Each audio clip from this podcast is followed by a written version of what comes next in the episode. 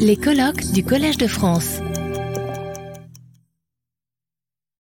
Mesdames et messieurs, chers euh, collègues, c'est un plaisir de vous retrouver ici dans cette salle au Collège de France. permettez-moi ces quelques mots d'introduction au colloque d'aujourd'hui. Comme on le sait, le droit international de l'environnement s'est beaucoup étayé depuis les années 1970 et un grand nombre d'accords internationaux et d'instruments de portée régionale et universelle ont été adoptés. Et souvent, on a présenté ce droit comme un droit emprunt de jeunesse, mais il a néanmoins acquis une certaine forme de maturité, mais il présente encore des faiblesses normatives et institutionnelles sur lesquelles nous réfléchirons. Alors, dans ce contexte d'élaboration du droit, on peut considérer que la création du droit de l'environnement devient de moindre pertinence et les attentes sont désormais tournées vers sa mise en œuvre, son application, ce que l'on dénomme son effectivité.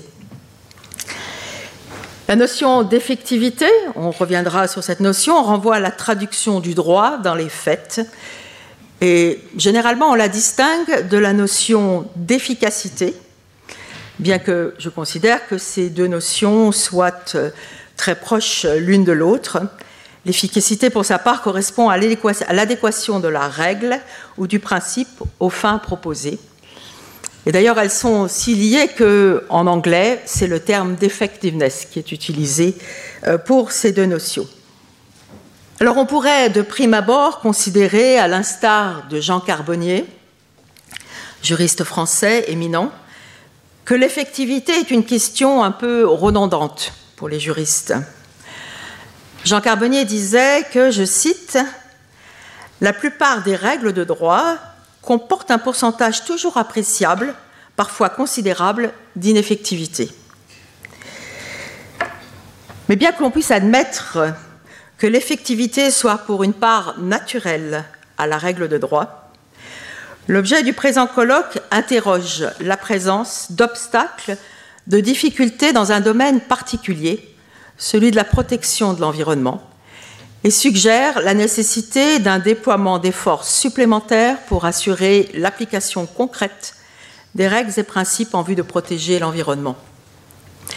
L'urgence écologique de notre époque rend indispensable le renforcement de règles et d'instruments en ce domaine. Alors, afin de parvenir à cette euh, réflexion, de, de, nous engager sur la voie de l'effectivité, on s'interrogera notamment sur l'impact du droit international de l'environnement face aux changements globaux et planétaires. Mais on devra aussi prendre en compte l'appréciation de ce facteur d'impact à l'échelle régionale ou locale. En effet, la question de l'effectivité face aux enjeux globaux et planétaires repose en grande partie sur la transposition des normes à l'intérieur des États et sur les compétences environnementales des autorités locales. Les échelons planétaires, régionaux et locaux vont de pair et sont liés. L'analyse de l'effectivité doit prendre en considération les difficultés en présence, tant celles relatives aux outils juridiques qui tentent d'y remédier, ce que je viens d'évoquer, mais aussi euh, porter son attention euh, sur les problèmes scientifiques, les questions scientifiques et empiriques qui causent l'altération de notre environnement. Il est en effet nécessaire de compléter l'analyse juridique par des approches sociologiques, sinon de type comportemental. Cela nous amènera à nous intéresser à l'influence du droit sur les comportements individuels et collectifs. Et le droit joue un rôle majeur dans l'orientation de la structuration de la morale sociale. Qu'est-ce qui devrait donc être fait pour que le droit international de l'environnement forge au mieux l'identité et la défense des valeurs sociales en cause? La question de l'attribution de la personnalité juridique à des composantes de la nature nous permettra de réfléchir à ce défi. Comme on le verra, à l'échelle nationale, une tendance émerge reconnaissant une personnalité juridique à des entités naturelles selon des méthodes qui peuvent varier. Ce mouvement de reconnaissance de la personnalité juridique à la nature introduit de nouvelles formes de relations sociales et de gouvernance, notamment en impliquant les populations locales et autochtones, avec une réintégration de la nature dans la vie des citoyens. Et on se demandera si ces approches nationales peuvent être transposées à l'échelon international. Le droit peut aussi être appréhendé comme un reflet de l'état de l'opinion. Et alors la question pour nous, euh, c'est de nous demander quelle est la relation entre le droit et l'état de l'opinion. Est-ce qu'il y a un tel écart que cet écart serait source d'ineffectivité? Et dans ce contexte, différentes questions peuvent se poser, et notamment je pense qu'on devrait réfléchir à la manière de formuler les problèmes environnementaux. Ceux-ci sont très souvent complexes. L'on pense par exemple à la question de la protection des écosystèmes, fait d'interrelations. Comment présenter ce phénomène, ces phénomènes des écosystèmes, à l'opinion publique, au public en général qui est concerné? Euh, la question des changements climatiques est aussi un exemple, notamment nous parlerons de l'élévation du niveau de la mer, comment rendre intelligible ce problème complexe pour resserrer les liens entre ce qui est attendu de l'opinion et le droit international en la matière. Et alors ça, ça nous entraîne aussi à nous intéresser à la sanction. est-ce qu'il y a une sanction en matière de déviation dans le domaine de l'environnement et quelle est la forme de sanction la plus appropriée? Alors pour euh, répondre à ce défi, on le sait, euh, le droit international de l'environnement commence à introduire de nouvelles formes d'incrimination en droit pénal, telles par exemple l'écocide. Mais n'y a-t-il pas d'autres formes de sanctions qui devraient être envisagées? Est-ce que nous ne devrions pas nous plus nous pencher sur la dimension finaliste du droit international de l'environnement?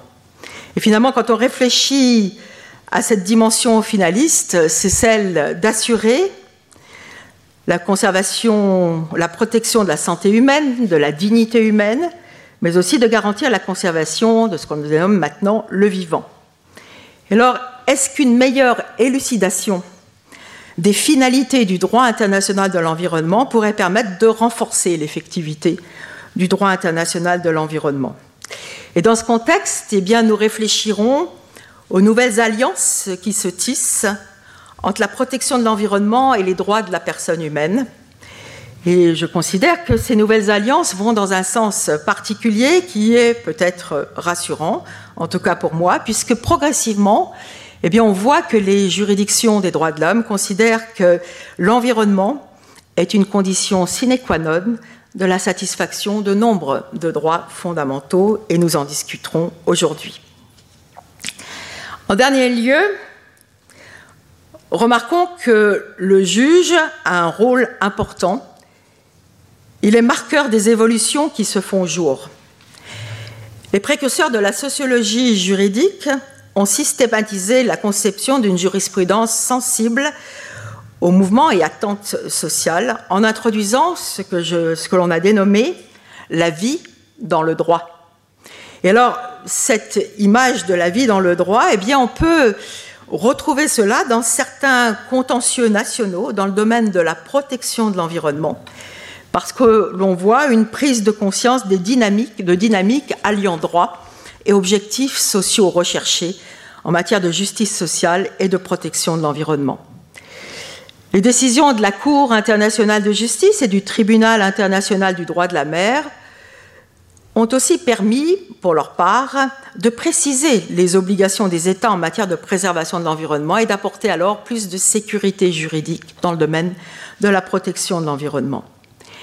Et je voudrais aussi évoquer les récentes demandes d'avis consultatifs déposées devant la Cour internationale de justice, le Tribunal international du droit de la mer ou encore la Cour interaméricaine des droits de l'homme ces, demandes d'avis consultatifs sont relatives aux obligations des États dans le domaine des changements climatiques. Ces trois demandes d'avis consultatifs au plan international soulignent, je pense, une demande sociale. Une demande sociale de mieux comprendre euh, la mise en œuvre du droit international de l'environnement notamment eu égard à la protection des intérêts communs, et cela pour objectiver la règle de droit applicable par tous, par les États, par les entreprises, par les communautés locales. Tous, nous sommes liés par la même règle de droit en matière de lutte pour la protection de l'environnement. Que ce soit donc euh, en droit international, à l'échelle universelle ou régionale, ou en droit interne, le juge contribue aux évolutions actuelles du droit international de l'environnement en quête d'une meilleure effectivité. Ici aussi, la question traverse les différents échelons de gouvernance, ainsi que nous le verrons cet après-midi. La question de l'effectivité du droit international de l'environnement est donc plus que jamais d'actualité. Mais il faut le reconnaître, elle doit aussi, être actualisée. Ce n'est pas une réflexion qui doit rester statique. Et de nouvelles idées doivent donc émerger. J'espère que nous pourrons aussi solliciter vos esprits à cet effet. Alors, ce colloque nous, permettra de réfléchir à cette problématique de l'effectivité. Vous l'avez vu dans le programme, le, colloque est organisé sous forme de quatre tables rondes abordant différents sujets d'importance aujourd'hui. Euh, les langues de travail seront le français et l'anglais. Et j'espère que nous aurons suffisamment de temps pour pouvoir interagir ensemble sur cette problématique.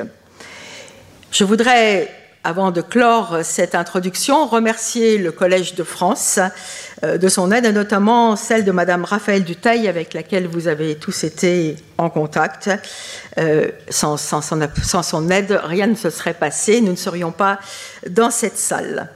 Voilà, alors je close ces propos introductifs et donc euh, maintenant, nous allons avoir notre première table ronde présidée par le professeur Olivier de Frouville. Je vous remercie. Retrouvez tous les contenus du Collège de France sur www.colège-2-france.fr.